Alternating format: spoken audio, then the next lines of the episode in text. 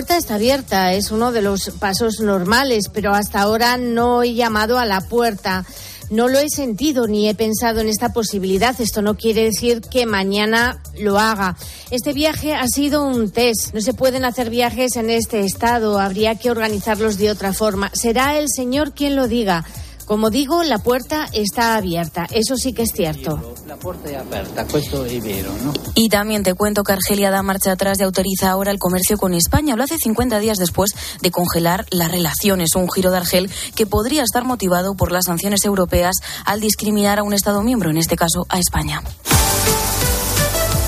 Y en los deportes, el Barça seguirá fichando a Miquel Zumalde. El Fútbol Club Barcelona ha puesto sus ojos en Bernardo Silva. Informó anoche Elena Condis que Laporta llamó a Jorge Méndez para transmitirle la intención de fichar al futbolista portugués. Y en estos momentos están jugando dos equipos españoles. El Atlético de Madrid empata a cero contra el United y el Sevilla pierde por 4 a 0 ante el Arsenal. Los dos partidos se encuentran en la primera parte. Y Mayalen Chorraut, triple medallista olímpica, acabó en el top 5 de en la K1 femenino en los campeonatos del mundo de piragüismo de Augsburgo. El oro fue para Ricarda Funk. Y en Fórmula 1, Latifi es el más rápido, seguido de Leclerc, y el otro es Williams de Albon. Cuarto es Verstappen, sexto es Alonso y séptimo es Sainz.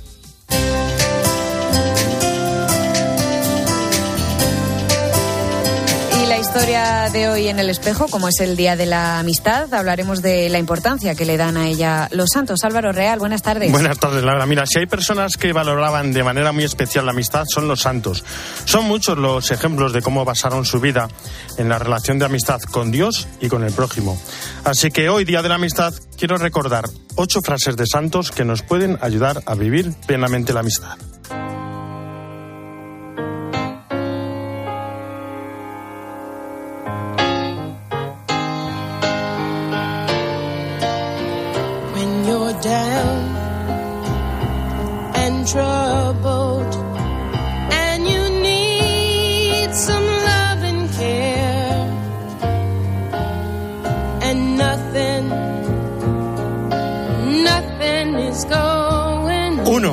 Nos hace mucho bien, cuando sufrimos, tener corazones amigos, cuyo eco responde a nuestro dolor. Santa Teresa de Lisieux.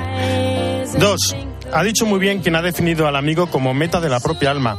Tenía de hecho la sensación de que nuestras dos almas fuesen una sola en dos cuerpos. San Agustín. Tres, la amistad es tan verdadera y tan vital que en el mundo no se puede desear nada más santo y ventajoso. San Agustín. Cuatro, la amistad es la realización más auténtica de la persona. Santa Teresa de Ávila. 5. La amistad con Dios y la amistad con los demás son la misma cosa. No podemos separar una de la otra. Santa Teresa de Ávila. 6. La amistad que tiene su fuente en Dios no se extingue nunca. Santa Catalina de Siena. 7. La amistad disminuye el dolor y la tristeza. Santo Tomás de Aquino. Y ocho, el que con palabras, discursos, acciones diese escándalo no es un amigo, es un asesino del alma. San Juan Bosco.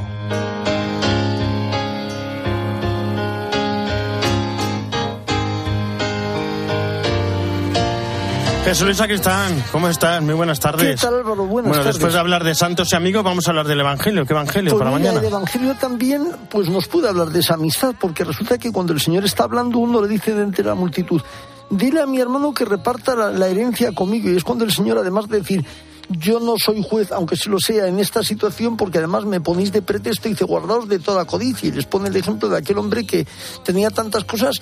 ¿Y qué voy a hacer? Pues a darme buena vida. Y entonces dice, necio, esta noche te pedirán cuentas, todo lo que has cogido, para quién será. Bueno, hay una cosa que hay que tener en cuenta. Precisamente cuando hablamos de la amistad, la codicia rompe muchas amistades, rompe muchas fraternidades, rompe muchas situaciones.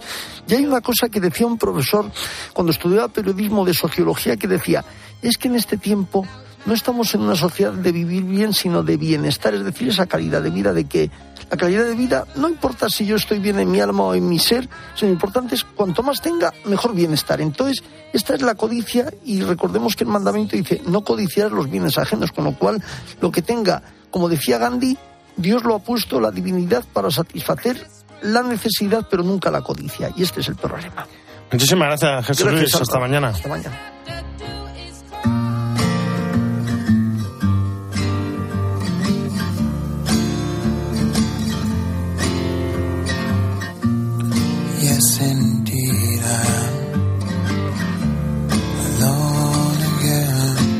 Bueno, son muchos los conflictos olvidados en el mundo. Vamos a intentar en este mes no olvidarnos de ninguno. Cristina Sánchez, ¿cómo estás? Buenas tardes. ¿Qué tal? Buenas tardes. Pues este mes de verano que nos queda hasta retomar el curso nuevo vamos a hacer un repaso por los países y conflictos olvidados del mundo, que hay muchos.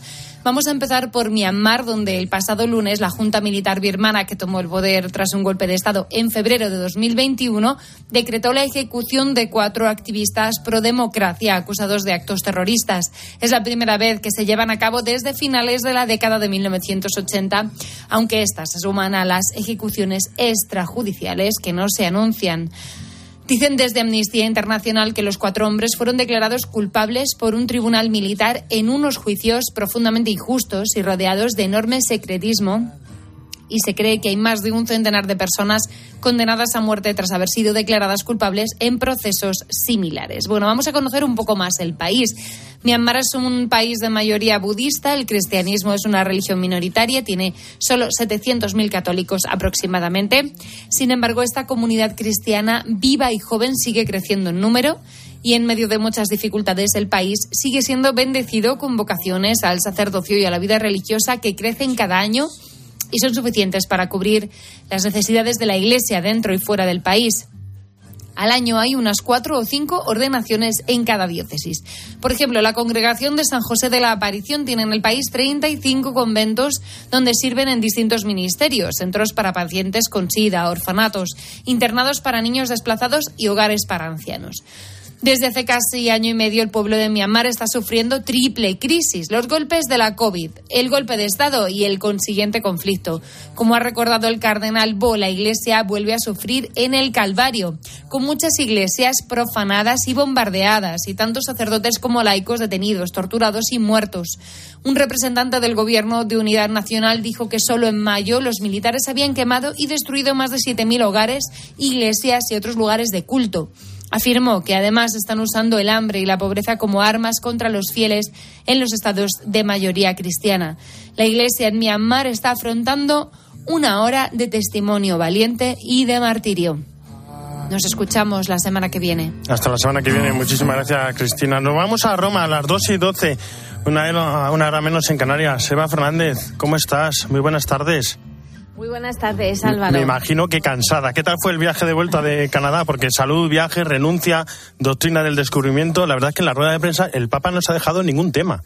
No, no, no, ha sido, ha sido una rueda de prensa mm, larga, eh, larga teniendo en cuenta que estábamos todos un poco sorprendidos porque mm, hay que tener en cuenta que la rueda de prensa fue al final de un día larguísimo para el Papa.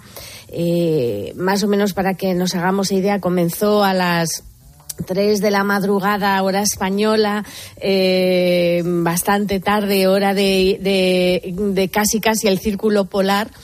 Y, luego el Papa ha aterrizado a las ocho y media de la mañana. Hemos aterrizado con un poco de, retraso. O sea que, que, es increíble dónde saca las fuerzas el Papa Francisco, incluso para haber mantenido esta, esta rueda de prensa. ¿no? Ha sido una rueda de prensa muy especial en todos los sentidos, porque también era la primera rueda de prensa que el Papa celebraba desde desde una silla. Y digo silla no porque no era la silla de ruedas, sino que no sabemos muy bien dónde encontraron una silla. Seguramente se subieron una silla al, al, avión porque, porque claro, la silla de ruedas no, no, no entraba por, por el pasillo. Entonces, pues colocaron una silla, allí estuvo el Papa y, mm, y, la verdad es que le encontramos bastante, bastante mm, ágil y, y con muchas ganas de respondernos. Se puede decir que, la rueda de prensa estuvo prácticamente monopolizada por, por los rumores de una posible renuncia, ¿no? Se ve que es el tema que más preocupa a la prensa internacional. Está claro que todo, todo estaba originado porque era la primera vez que veíamos al Papa en un viaje papal desplazarse con silla de ruedas prácticamente a todos los lugares, ¿no? Y por ese motivo es cierto que el Papa ha comentado que tendrá que repensarse los viajes, ¿no? Pero no por eso va a dejar de hacerlos para acercarse a la gente porque considera que así hace un servicio. No so, non credo que possa andare con lo stesso ritmo No creo que pueda seguir el mismo ritmo de viajes que antes. Eh, a mi edad, con estas limitaciones, debo ahorrar esfuerzos para poder servir a la Iglesia. O por el contrario, pensar en la posibilidad de echarme a un lado. Esto no es una catástrofe. Se puede cambiar de papa, no hay problema. Ahora creo que debo limitarme con los esfuerzos. un po' con questi. La posible renuncia, como decíamos, ha surgido en otras partes de la rueda de prensa, ¿no? Y, y, y Francisco ha sido muy, muy claro. Ha asegurado que, que la puerta está abierta a esa posible renuncia al pontificado, aunque aún no ha pensado en esta posibilidad. La puerta está abierta, es uno de los pasos normales, pero hasta ahora no he llamado a la puerta. No lo he sentido ni he pensado en esta posibilidad. Esto no quiere decir que mañana lo haga. Este viaje ha sido un test. No se pueden hacer viajes en este estado. Habría que organizarlos de otra forma. Será el Señor quien lo diga. Como digo, la puerta está abierta. Eso sí que es cierto. La porta è aperta, questo è vero, no? Y como no nos gusta a los periodistas preguntar, seguro que muchas veces le han preguntado por el mismo tema. Pues sí, pues sí, sin duda. Eh, eh, pregunta y repregunta, ¿no? es bonito esto último que acabamos de escuchar, Álvaro. Eh, el Papa subrayó que que cualquier tipo de decisión que él tome será la voluntad del Señor y, y que mm, si el Señor te indica que tienes que ir al rincón, pues te vas al rincón, ¿no? Pero que él todavía no ha sentido esa llamada, ¿no? Y luego, pues entró el, también el capítulo de, de, de su salud, del, de, sobre su dolor de rodilla. Y mm, ya ha explicado mm, el por qué, algo que, que mucha gente nos hemos preguntado, pero ¿y por qué no se opera? ¿Y por qué no se opera? Bueno, pues él ha explicado que la operación de rodilla en su caso está descartada. Il- L'intervento chirurgico Operarme la rodilla no es una opción en mi caso. Tengo problemas con la anestesia. Cuando me operé el año pasado tuve efectos secundarios que todavía me duran. Por eso los médicos piensan que operarme no es conveniente del todo. Y aún, mm, de todas las formas, eh, esto no significa que, que, que, que el Papa eh, se encuentre como que ya no va a poder hacer nada No. más, porque en, en absoluto nos mm, quedan pendientes viajes. En concreto, ha hablado del de Sudán del Sur. No sé si te has dado cuenta, Álvaro, cuando hayas eh, leído la rueda de prensa, que, mm, que efectivamente como que el Papa ya separa Sudán del Sur del Con- de la República Democrática del. Congo. Porque, porque, claro, él dice, a Sudán del Sur mm, voy porque es un viaje prometido, un viaje ecuménico, como ya sabemos, que irá acompañado por, por líderes anglicanos y, y protestantes. Y, mm, y, entonces, y la República Democrática del Congo mm, por- probablemente sería el año que viene por el tema de la época de las lluvias. O sea que no descartamos que a Sudán del Sur vaya antes de que concluya este año. Y sobre el posible viaje a Ucrania, que está ahí pivotando siempre. Él, eh, él ha vuelto a decir que él que quiere ir, pero claro tiene que ver eh, qué ocurre cuando cuando llegue cuando llegue al Vaticano, cuando llegue a casa, ¿no? En referencia, bueno, pues a cómo mm, podría suponer la organización de su posible visita a Kiev, ¿no? Lo que sí ha confirmado es que podrá estar en Kazajistán, ¿no? Que es un viaje tranquilo, decía, ¿no? Para ese congreso sobre las religiones que se celebrará el 14 y 15 de septiembre, o sea, que prácticamente seguro que el Papa viajará a Kazajistán, que tendré que, porque me encajo siempre Kazajistán, Kazaj- es un es un país que... que, que- que- Tienes tiempo todavía, hasta Sí, sí, para ir. Efectivamente. Y luego eh, ha sido curioso porque mm, es verdad que el Papa, quizás a lo mejor por eso, porque o estaba casado, porque es verdad que siempre aprovecha las ruedas de prensa para para reflejarnos eh, pues algún aspecto del viaje que más le haya llamado la atención, ¿no? Y, con- y, en esta ocasión no ha habido tiempo ¿no? para, para hacerlo. Y, pero eso sí, antes de despedirse el Papa se ve que tenía pensado decir algo. Y, mm, y, y le dijo y nos contó que, que quería hablarnos de algo que, que para él eh, ha sido muy importante en este viaje, ¿no? Eh, porque es cierto que eh, este viaje ha estado muy relacionado con la figura de Santa Ana, ¿no? Y ya, como ya saben todos nuestros oyentes, es como la santa, la santa estrella, ¿no? De, de Canadá. Pues- de hecho, todas las iglesias son de Santa Ana. O sea, todas las iglesias. El Papa fue al lago de Santa Ana. Estoy estuvo en el seguro, santuario de Santa estoy Ana. seguro, Eva, que además además mañana en el Ángelus seguro que el Papa recuerda algún momento del viaje y seguro que hace alguna alusión. Segurísimo. Exacto. Sí, sí, no, no, sin duda. Eh, sí, y, y si no en la audiencia, porque ya en agosto se retoman las audiencias Pues y- estaremos- y, y siempre aprovecha. Estaremos Sí, sí, sí. pendientes. Descansa, Eva, que vaya paliza. Muchísimas gracias, abrazo. Álvaro. Un fuerte abrazo a todos. En mediodía, El espejo. Álvaro Real. Cope. Estar informado. Cada día sintonizan la radio más de 20 millones de oyentes para escuchar a los mejores profesionales de la radio. ¿Qué tal, Ana? Buenos días. Hola, buenos días. Buenos Un días. placer. Gracias, señora. Y muchas gracias por el, el programa que hacéis todos los días. ¿Cuál es tu sueño? Es que llevo muchísimos años desde muchos lugares escuchándoos y me emociona mucho. ¡Qué grande, tío! ¿Has pensado trabajar con ellos?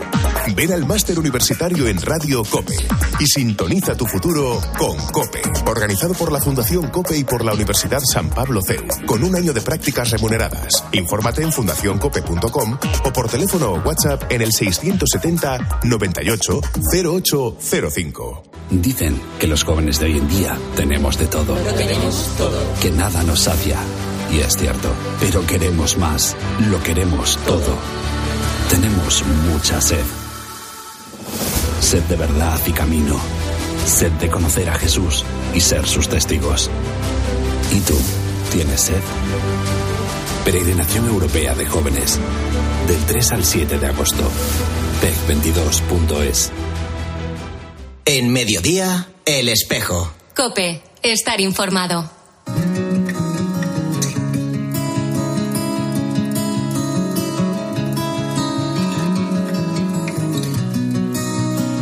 Y es momento para irnos hasta Valladolid, porque allí la Archidiócesis recibe este fin de semana a su nuevo arzobispo, a Monseñor Luis Argüello. La ceremonia tuvo lugar en la Catedral de Nuestra Señora de la Asunción, en Valladolid, y contó con la presencia del nuncio apostólico en España, Monseñor Bernardito Auza, con el cardenal Ricardo Blázquez y con más de medio centenar de obispos. Y allí también estuvo nuestra compañera de COPE Valladolid, Laura Ríos. Laura, ¿cómo estás? Buenas tardes. Muy buenas tardes. Cuéntanos ¿Qué tal, Álvaro? cómo era el ambiente en la catedral.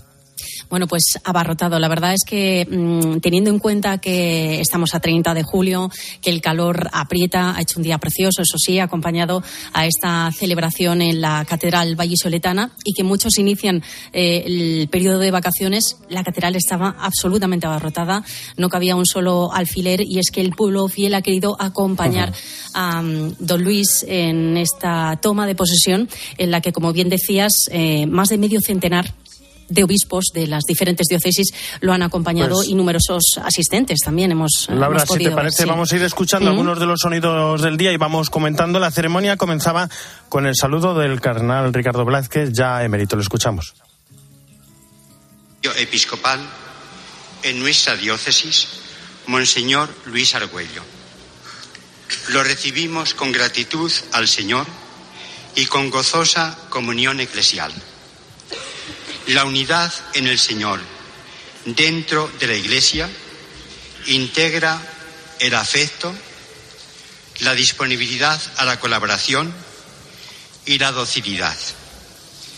Pedimos que nunca falte a la Grey la dedicación solícita del pastor, ni al obispo la obediencia evangélica de la comunidad cristiana. Bueno, y nada más terminar su saludo, el nuncio de su santidad en España le agradecía tantos años de labor a cardenal Ricardo Blázquez. Saludo en primer lugar a su eminencia el señor cardenal Ricardo Blasquez Pérez, que ha ocupado esta sede desde 2010 hasta ahora. El Santo Padre y toda la archidiócesis agradecen los cuidados y desvelos en el ejercicio de su tarea pastoral. Laura, deja una gran huella el cardenal Ricardo Blázquez. Sí, lo cierto es que ha sido también eh, una mm, persona muy conocida, muy querida aquí en Valladolid, además muy discreto. eh, ha desarrollado una labor muy profunda y esa huella va a ser totalmente imborrable. Eh, de la mano siempre acompañada por su obispo auxiliar, por Luis Argüello, que bueno, pues le acompaña a don Ricardo en primera fila desde el año 2016. Bueno, y tras la lectura de las letras apostólicas de la bula, la toma de posesión, llegaba a la lectura del Evangelio y la primera homilía del nuevo arzobispo de. Monseñor Luis Argüello. Y en sus primeras palabras, un saludo para, para todo el mundo. Es un poco largo este, este audio, pero creo que merece la pena. Queridos presbíteros, tenemos el singular don y responsabilidad de ser representación sacramental de Cristo, cabeza, esposo y pastor de esta Iglesia. Diáconos, que nos enviáis en nombre del Señor como servidores de la paz.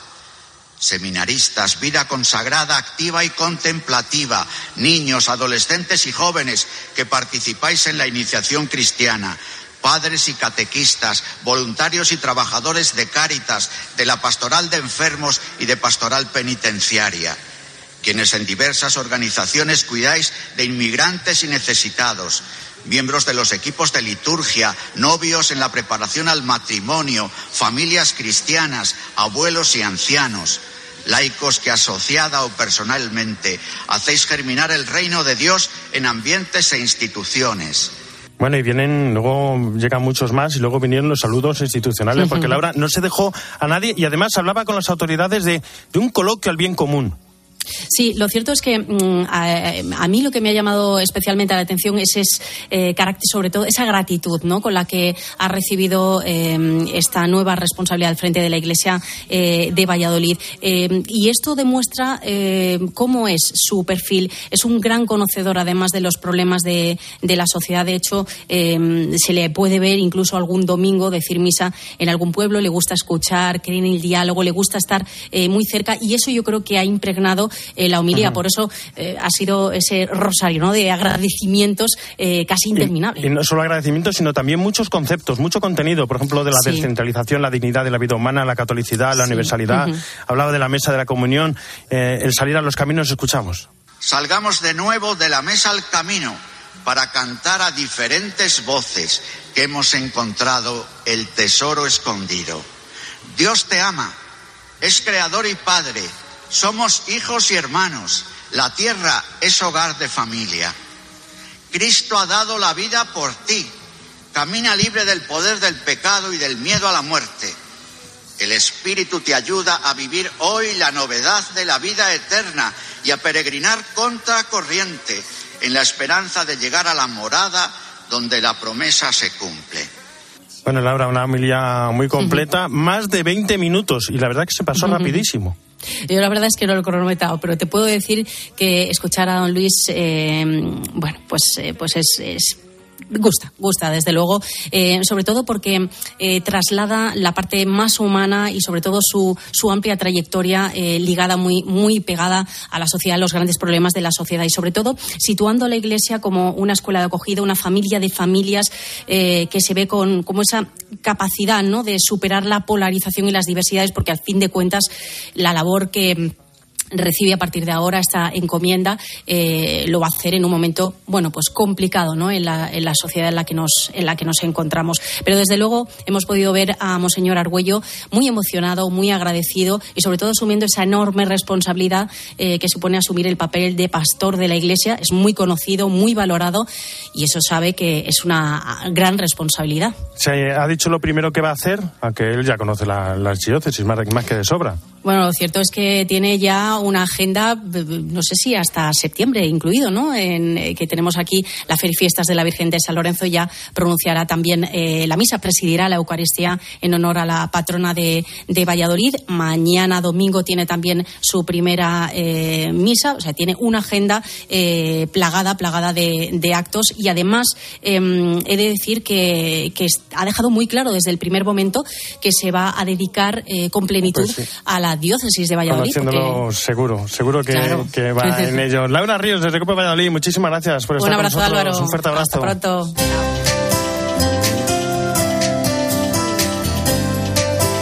En la producción Jesús Saquistán, en control técnico Fernando de la Fuente y en control central José María Orihuela. Ya saben que el espejo no termina, sino que gira y ahora nuestro reflejo se abre hacia Mediodía Cope con toda la información nacional internacional que hoy nos trae Laura Rubio. Laura, buenas tardes de nuevo. ¿Qué tal de nuevo, Álvaro? Pues sí, hoy te vamos a hablar sobre la viruela del mono. Ya se ha confirmado el segundo fallecido por causas asociadas a esta enfermedad. Lo analizaremos enseguida aquí en este mediodía COPE con expertos y también te voy a hablar de calor, como no, y de esas medidas que pretende llevar el gobierno a cabo para la imposición de ese ahorro energético de Europa.